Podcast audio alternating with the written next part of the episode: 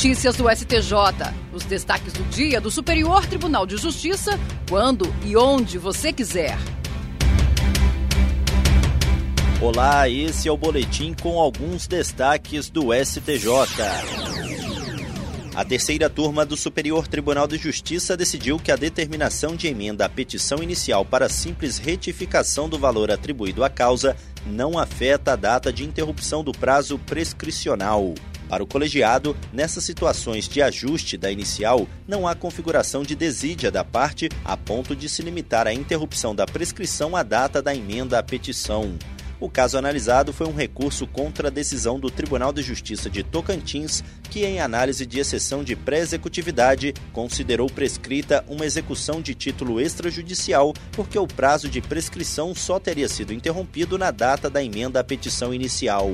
O contrato particular que originou a execução venceu em 12 de fevereiro de 2015, mas a execução só foi ajuizada em 12 de fevereiro de 2020 tendo havido a emenda à petição inicial para correção do valor da causa no dia 17 do mesmo mês. O Tribunal de Justiça de Tocantins considerou o prazo de cinco anos e a interrupção somente na data da emenda à inicial e, por isso, entendeu que estava caracterizada a prescrição.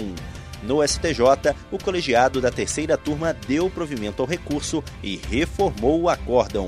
A relatora, ministra Nancy Andrighi, apontou que, ainda que a execução tenha sido ajuizada no último dia do prazo prescricional, não ficou comprovada a desídia da parte, já que a determinação de emenda inicial foi para simples retificação do valor da causa.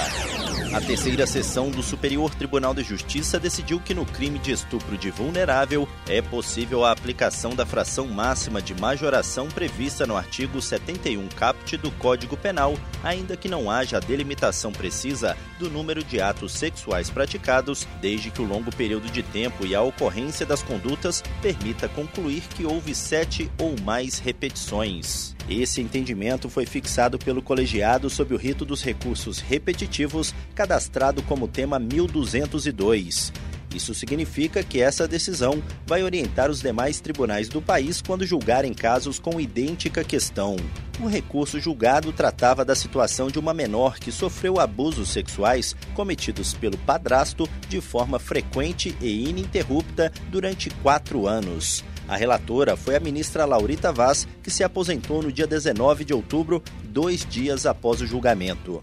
A defesa alegou que seria imprescindível a indicação por parte da acusação das datas em que os crimes teriam ocorrido. Para a relatora no STJ, no entanto, é indispensável a delimitação específica de cada uma das condutas sexuais praticadas, sendo possível que se constate o elevado número de crimes com base no longo período em que ocorreram. Assim, a fixação do aumento da pena pela continuidade delitiva deve levar em consideração a frequência e o tempo ao longo do qual a violência foi cometida.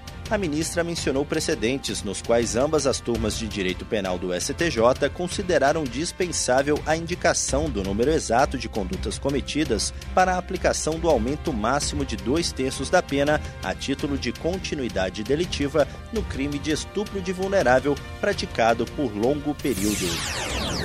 A primeira sessão do Superior Tribunal de Justiça fixou teses a respeito da necessidade de autorização dos beneficiários para que o sindicato, como substituto processual, possa reter os honorários advocatícios contratuais no cumprimento individual de sentença coletiva. A primeira tese diz que antes da vigência do parágrafo 7 do artigo 22 do Estatuto da Ordem dos Advogados do Brasil, é necessária a apresentação dos contratos celebrados com cada um dos filiados ou beneficiários para que o sindicato possa reter os honorários contratuais sobre o montante da condenação.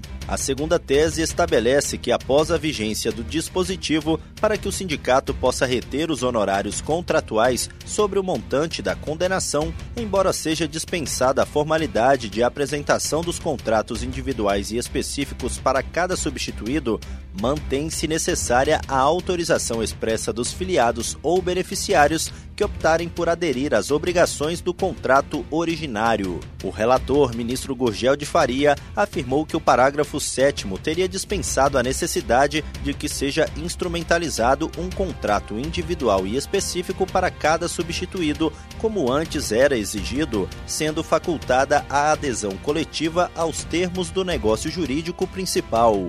O ministro ponderou que a norma não dispensou a autorização expressa dos integrantes da categoria que optem voluntariamente por aderir às cláusulas do ajuste como pressuposto para a retenção dos honorários estabelecidos no contrato originário. As teses foram firmadas sob o rito dos recursos repetitivos e vão orientar os demais tribunais do país quando julgarem casos com idêntica questão de direito. A questão foi cadastrada como tema 1175. E esse foi o STJ Notícias de hoje. Se quiser ouvir mais, acesse o Spotify ou o SoundCloud do STJ. Tchau, tchau. Notícias do STJ, uma produção da Secretaria de Comunicação Social do Superior Tribunal de Justiça.